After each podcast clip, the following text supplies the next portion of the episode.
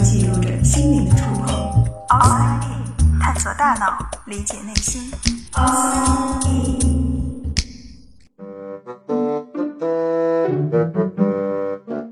欢迎来到 Outside In，我是冰峰。当我们睁开眼睛，我们会看到一个立体的世界。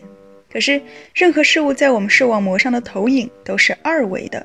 那么，立体感从何而来？有人说，因为我们有两只眼睛，所以看出来的东西是立体的。那么，当你把一只眼睛闭上，难道看到的世界就是平面的吗？显然不是。既然如此，我们的立体视觉是如何形成的？所谓双眼效应又是怎么一回事呢？可能很多人都听说过一个词，叫做“双眼视差”，就是说，因为我们的两只眼睛并不是长在同一个位置的，所以当一件事物同时落到两只眼睛的视网膜上，它们所形成的图像就会有差异。这个差异就叫做双眼视差。双眼视差我们很容易就能够发现，比方说，现在大家做一个小小的实验，伸出两只手的食指，摆出一的姿势。然后一前一后摆在我们眼睛的正前方，使它们看起来好像刚好重叠一样。摆好之后不要动，闭上你的左眼，然后睁开左眼，再闭上右眼试试，是不是两次看到的很不一样？这就是双眼视差造成的。这里再附带一个小小的冷知识：当你闭上左眼或者闭上右眼的时候，是不是发现其中有一次看到的两根手指依然是重叠的，而另外一次它们就会离得很远？那么当你看到重叠的时候，那只睁着的眼睛就是你的主视眼。什么意思呢？就是说我们人眼在观察外界事物的时候，两只眼睛的地位其实是不同的。其中一只眼睛在一定程度上会更占优势，负主要的责任，也就是我们所说的主视眼。哪一只眼睛是主视眼，在我们平时看东西的时候，其实并没有什么影响，但是在视力矫正或者对于射击运动员来说，就是需要考虑的因素了。回到我们的双眼视差。事实上，早在公元前二百八十年，古希腊数学家欧几里得就发现了人类左右眼看到的景物是不同的。文艺复兴时期，艺术家们也根据这一现象发明了透视法，使得平面画作中的景物看起来好像有了立体感。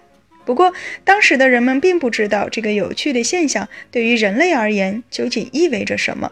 直到十九世纪三十年代，一位名叫惠斯通的年轻的英国物理学家。他猜测双眼视差可能和我们的深度知觉，也就是对于立体空间的感知有关。为了证实这个猜想，他做了一个装置，按照两个眼睛单独看到的同一个物体，他分别画了两张图。然后他设计了一个由很多镜子组成的仪器。当他透过这个仪器看的时候，两只眼睛刚好都只能看到各自对应的那张图。神奇的是，他看到了一个三维的图像。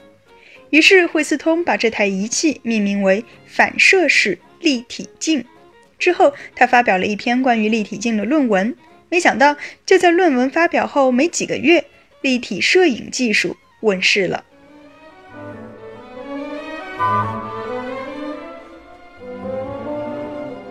那是在一八三八年。当时的立体摄影技术可以说是现在的 3D 电影的前身了。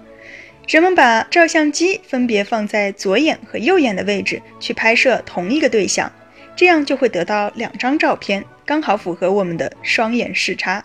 然后通过惠斯通的立体镜，使得双眼分别只能够看到其中一张图，这样我们就可以得到一张三维立体的照片了。是不是很像我们现在戴着眼镜看 3D 电影呢？据说这种立体摄影当时在欧美国家风靡一时。不过，第一台真正具有实用意义的立体相机是在十年之后才诞生的。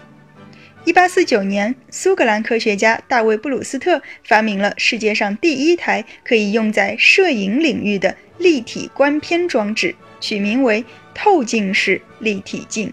两年之后，在伦敦水晶宫举办的首届世博会上，布鲁斯特将他的这台立体镜，或者说是立体相机，送给了当时的维多利亚女王。从此，立体照片就成了维多利亚时代的客厅必备品。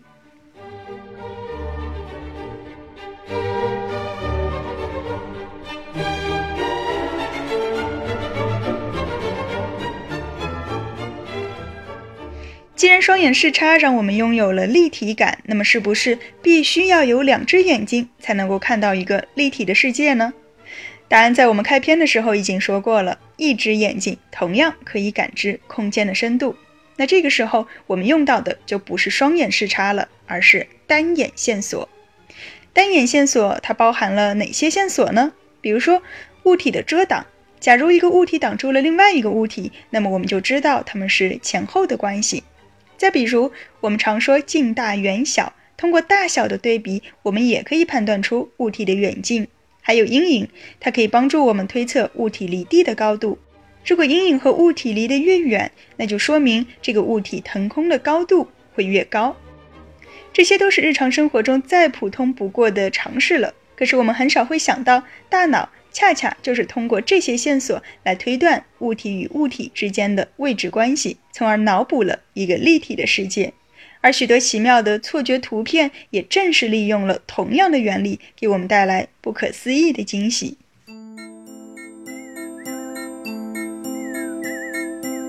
有人说，我们最重要的视觉能力就是深度知觉。如果不能感知深度，那我们很可能就会随时撞上电线杆，在过马路的时候手忙脚乱，或者从悬崖上掉下去。就像先天失明的人。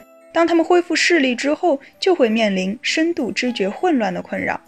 比如，在心理学界非常著名的 S 先生，他天生看不见东西，直到五十二岁时，通过角膜移植手术恢复了视力。手术后不久的一天，他从医院的窗户向外张望，发现下面有一些小东西在移动。于是他好奇地探出身子，想用手去触摸。幸亏当时医院的工作人员及时阻止，否则他很可能就从四楼的阳台翻了出去。因为他想去摸的那些移动的小东西，其实是马路上行驶的汽车。看见并不是视觉的全部，它只是视觉系统中最最初级的功能。大脑对于这些影像的解读，才决定了我们真正看到的世界。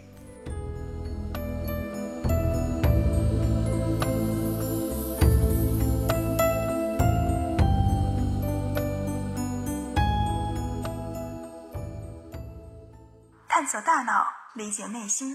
Outside in。